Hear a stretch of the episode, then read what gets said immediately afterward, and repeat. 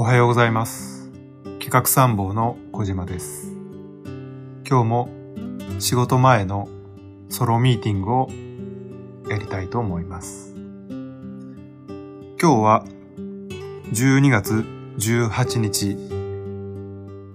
天気はとてもいいです。日経 MJ からですね、一つ面白い記事がございましたので、ご紹介しつつ、そこからひらめいたアイデアをご紹介いたします。えー日経 MJ のですね、暮らし一品というコーナーがございまして、えーそこで記事のタイトルがですね、タイガー魔法瓶電気ケトル6セーフプラス解明し安全訴求で人気沸騰という記事タイトルがございました。えー記事の内容はですね、タイガー魔法瓶が、えー10月に刷新した電気ケトル6セーフプラスの販売が好調だということです。えー10月の出荷量は前年比5割増しだそうで、足元でも4割近い伸びが続くと。や素晴らしいですね。で、記事の中で書かれてるんですけど、えー電気ケトルというのは、もともと沸騰速度を競ってきた業界だそうで、どれぐらい早く沸騰するか、これを競ってきたらしいです。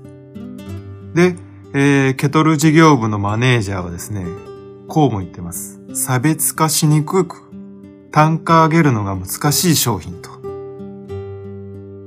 要は比較させやすい指標が沸騰速度だったそうです。それで、今回の、あの、シックスセーフプラスという商品は、実は別のブランドで販売しておりまして、それがワクコという商品で、商品名で、ひらがなのワクに、えー子供の子でワクコというブランドで販売してたそうです。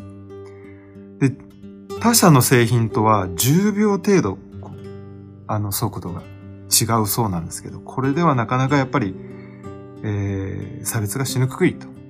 そこで、思い切って、あのー、6つの安全機能があったそうです。一つは、蒸気レス機構。蒸気が出ないということですね。あと、転倒した時に湯がこぼれないと。確か私の記憶では CM でも、ケトルを倒して、あと思っても湯がこぼれなかったというような CM を見た記憶があるんですけど。で、まあ、そういう思い切った、あのー名前に変えて、売り始めたところ、非常に CM のインパクトもあり、えー売れたそうです。いやー、すごいですね。やっぱネーミングっていうのはとても重要なことですよね。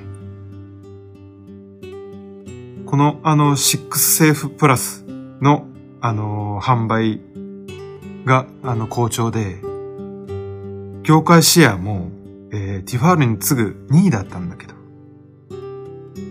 シェアが近づいてるという。当に、こういう商品がプロデュースできると、本当企画マンとしては、嬉しいですよね。で、記事の最後の方にですね、えーこんなあの、一文がありました。家電量販店のバイヤーからも、来店客に商品の違いを説明しやすくなったと好評っていう一文がありまして、ここがすごく重要だと思うんですよね。電気ケトルを買いに来たお客様が、店頭で迷うと。まあ私もそうですね。行くといっぱい並んでますので迷う。何が違うの？って聞く店員さんに。そうすると店員さんは、こう、一つずつ説明してくれるんですけど。あのーそこで説明がしやすい。いわゆるこれは消費、あの、消費者同士でその口コミがしやすい。これってすごく重要だと思うんですよね。例えば、家の中で、えー、子供の家族の家におじいちゃんおばあちゃんが行った時に、えー、電気ケトルが置いてあって、で、それを見たおばあちゃんが、あ、電気ケトル買ったの？って聞いたら、うん、これね、すごく安全なのよ。って。こぼれ、こう倒しても湯がこぼれないし、湯気も出ないし、しかも、沸騰した後触っても熱くないのよって。だから安全なんだよって言える。それでだけで口コミができて、おばあちゃんも欲しくなるんじゃないかな。だからすごく重要ですよね。そういうネーミング。だから、えー、こういう商品が、あの、売れる。で、この記事から私がひらめいたアイデアを一つご紹介いたします。えー、メーカーには売れなくて、えー、眠ってしまった商品もきっとたくさんあると思います。まあ、大手企業ではなくても、中小企業でも、零細企業でもあると思いますが、昔、通勤快速という靴下がありまして、実はその通勤快速という名前の前にも別の名前で売ってたんだけど、ネーミングを変えたことによってヒット商品になったという事例もありまして、売れなかった、メーカーが一生懸命考えて売ったんだけど売れなかった商品を一堂に集めて、サイトで紹介し、それを見て、私のような企画マンとか、広告会社のコピーライターとか、まあデザイナーでもいいです。あるいは、えー、これから売り出していこうという、フリーのディレクターとかですね。そういう人が見て、サイトを見て、あ、この商品、こう名前にメーニング変えたら、売れるんじゃないかと。